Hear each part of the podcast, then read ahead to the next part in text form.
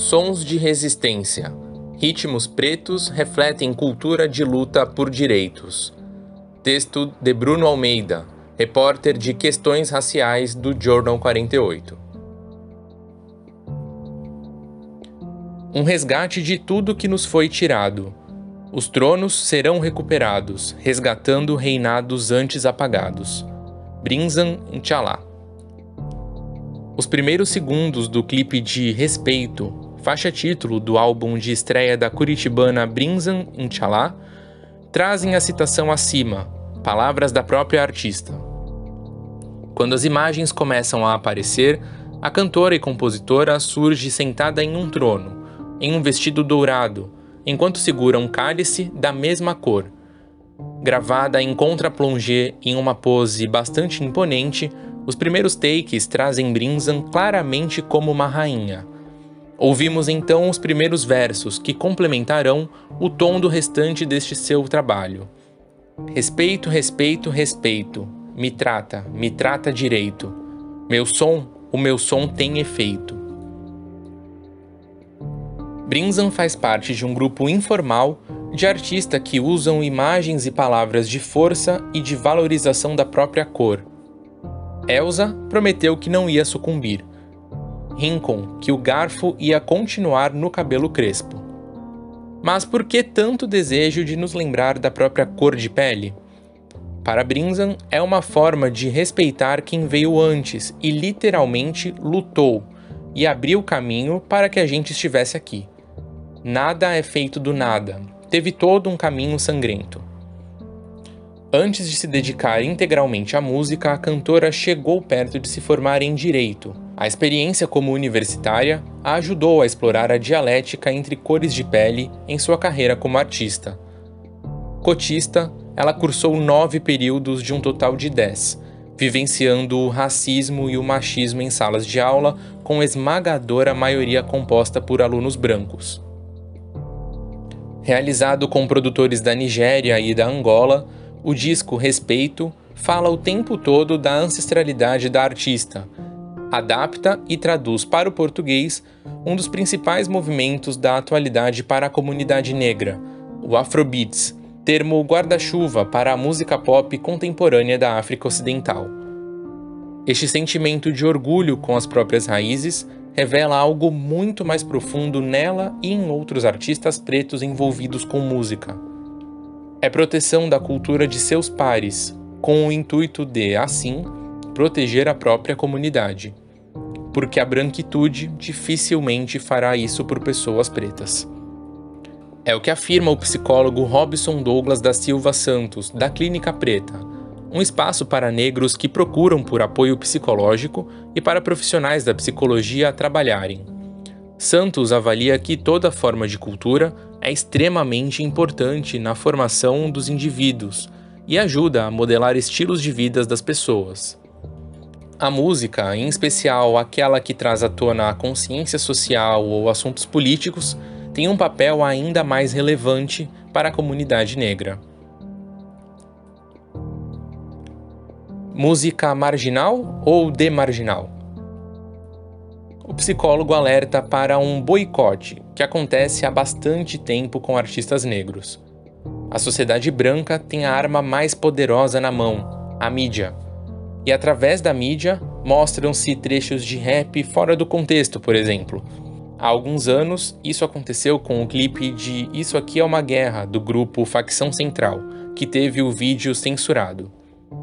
O episódio lembrado por Santos ocorreu em 1999, quando o grupo começou a ganhar notoriedade no cenário musical nacional. Por conter cenas consideradas muito violentas por autoridades, o clipe de Isso Aqui é uma Guerra foi taxado como apologia ao crime e, após envolvimento até do Ministério Público, foi censurado. A polícia caçou a fita do grupo na MTV, canal de TV que era o principal divulgador de videoclipes na época. Dois pesos, duas medidas. Santos se pergunta se o problema, no caso do episódio com facção central, realmente era o conteúdo do clipe ou a origem social e a cor de pele dos integrantes do grupo. Ele cita como exemplo o que ocorre com o funk, igualmente negro e periférico. Meios de comunicação praticamente só mostram bailes com jovens bebendo e usando drogas, como se isso fosse uma exclusividade daquela população. Imagina como seria se a mesma mídia fizesse uma reportagem de algum intercurso das grandes faculdades, questiona Santos. Eu falei sobre o poder da mídia que a branquitude tem nas mãos, mas outro poder que ela possui são as leis. Hoje em dia não necessitamos somente do rádio ou da TV para ouvir música. Com essa dificuldade de boicotar o funk, a elite social apela para as leis, afirma o psicólogo. Casos de aprovação ou de discussão de projetos de leis repercutiram bastante nos últimos anos. A lei anti-baixaria, sancionada na Bahia em 2012 e também em Goiânia em 2016, teria como propósito boicotar letras machistas, racistas, homofóbicas ou que ofendessem outras minorias, mas foi criticada por se aplicar praticamente apenas a artistas de determinados estilos musicais, como o funk, o axé e o pagodão baiano. Em comum a todos está a origem periférica e negra. Mais recentemente, o legislativo brasileiro chegou a analisar uma proposta que transformaria um dos ritmos mais tocados no Brasil, o funk, em crime de saúde pública. Bastante vago, o projeto de lei elaborado por um morador da Zona Norte de São Paulo não dizia como funcionaria a fiscalização ou a punição, nem mesmo o que ficaria proibido caso aprovado. Por fim, o PL não passou, mas expôs mais um pouco do preconceito dos brasileiros. Teve quase 22 mil assinaturas de apoio no portal do Senado em menos de quatro meses. Em uma comparação recente, a proposta de inclusão do gênero neutro nos documentos oficiais de identificação, também uma sugestão popular, ou seja, não veio de agente público como um senador, não chegou a 20 mil assinaturas no mesmo período. Samba criminalizado impactos na sociedade. Assim como os casos do Facção Central ou dos artistas dos gêneros musicais citados, já aconteceu boicote por ser preto? Essa pergunta foi feita ao sambista carioca Nego Álvaro, e a resposta é: não que ele saiba oficialmente, mas com certeza já deve ter acontecido. Nunca foi dito. Sociedade maquia isso muito facilmente. O sambista diz que, desde muito pequeno, já lida com a discriminação racial em sua música. A gente não nasce sabendo tocar. Quando criança, começava a batucar e não queria largar mais o instrumento. E já ouvi: esse menino não para de tocar essa macumba. Com certeza, se fosse um piano, talvez a vizinhança até apoiasse. Talvez se estivesse estudando harpa, violino, mas eu toco vários tipos de tambores usados no samba, lembra o artista. O gênero tocado por Nego Álvaro desde criança foi literalmente criminalizado há cerca de um século atrás. Dois anos depois da promulgação da Lei Áurea, que libertava os negros escravizados, um novo crime foi tipificado no Brasil em 1890, uma lei classificava como vadiagem aqueles que tocavam o mesmo gênero de Nego Álvaro, e que hoje é um símbolo do país. A criminalização do samba era essencialmente racista. Para a professora adjunta de antropologia do Departamento de Ciências Sociais e do Programa de Pós-Graduação em Ciências Sociais da Universidade do Estado do Rio de Janeiro, a UERJ, Sandra Maria Correia de Sá Carneiro, a questão levantada pelo Nego Álvaro de que ainda hoje há preconceito contra ritmos negros retoma problemas muito mais antigos no país. O racismo estrutural levou o branco a contar a história. É uma herança da época do Brasil colônia, e depois da abolição não foram oferecidas condições dignas à população negra para ser o protagonista. Sandra tem experiência na área de antropologia urbana e confirma que correntes antropológicas falavam com naturalidade que negros eram inferiores. Portanto, a cultura negra também não tinha importância. Música e religião eram uma coisa só. A religião era proibida, logo, a música também, afirma a professora.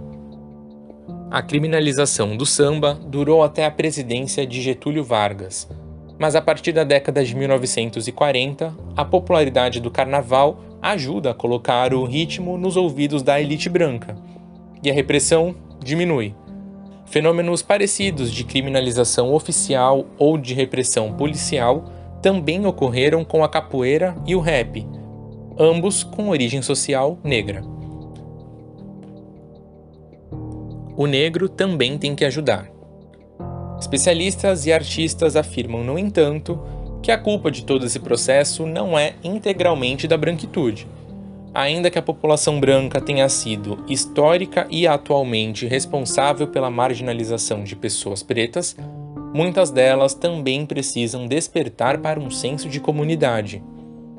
Eu coloco na nossa conta também, da gente como pessoa preta. A gente está falhando muito, tem toda uma dinâmica que nos exclui. É um problema. As pessoas brancas crescem utilizando nossos corpos, nossa cultura, nossa história e a gente não tem o mesmo crescimento. Mas a conta no Instagram, por exemplo, não fecha.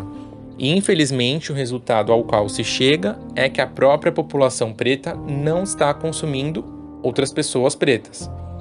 A população branca consome gente branca pra caramba, sim mas a população negra também consome, numa dimensão muito maior, mais pessoas brancas do que negras.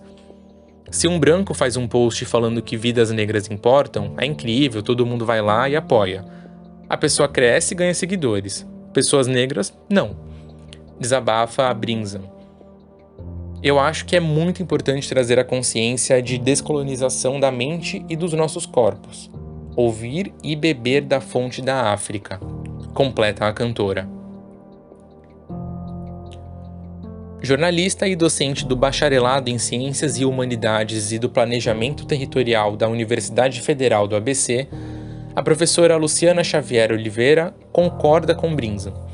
Ela diz que há um processo danoso em que criadores negros não recebem o mesmo crédito ou retorno financeiro do que artistas brancos, que por vezes só copiam e esse é um problema que tem sido reproduzido em vários contextos ao longo do tempo.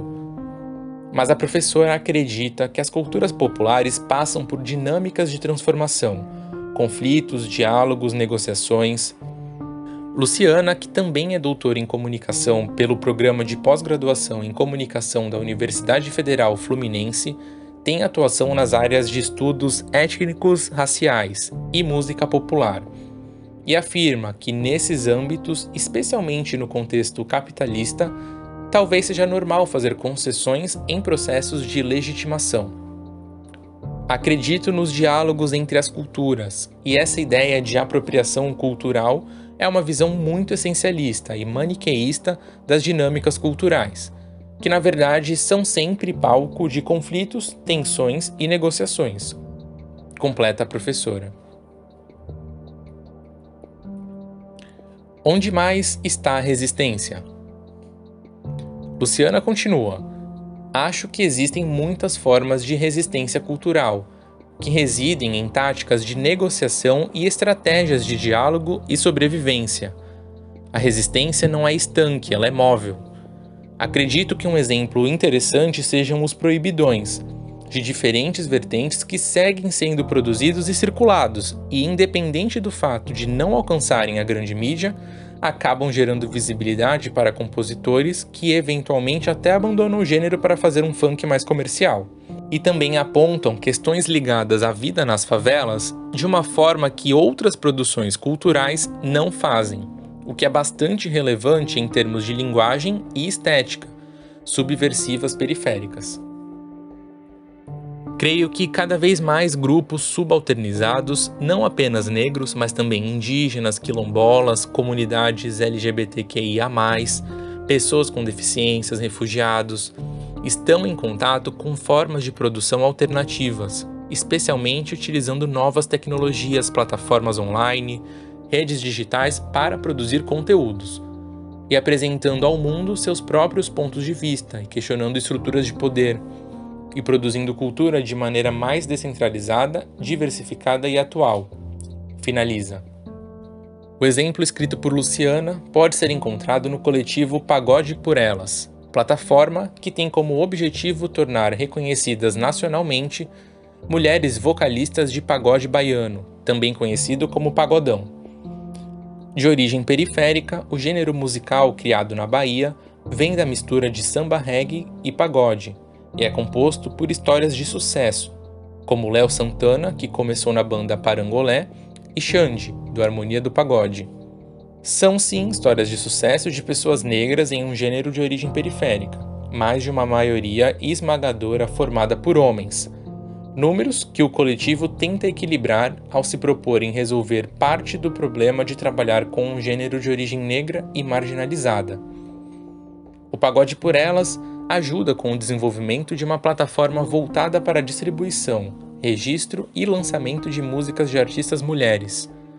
A cofundadora do coletivo, Joyce Mello, conta que o trabalho promovido pelo projeto já incluiu colocar as cantoras em reportagens na mídia, uma minissérie documental, artigos científicos e podcasts. Tudo para dar mais visibilidade às artistas.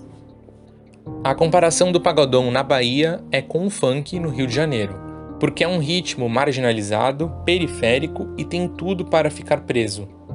A diferença é que a gente nota que o funk consegue se expandir muito fácil pelo Brasil e o pagode não consegue.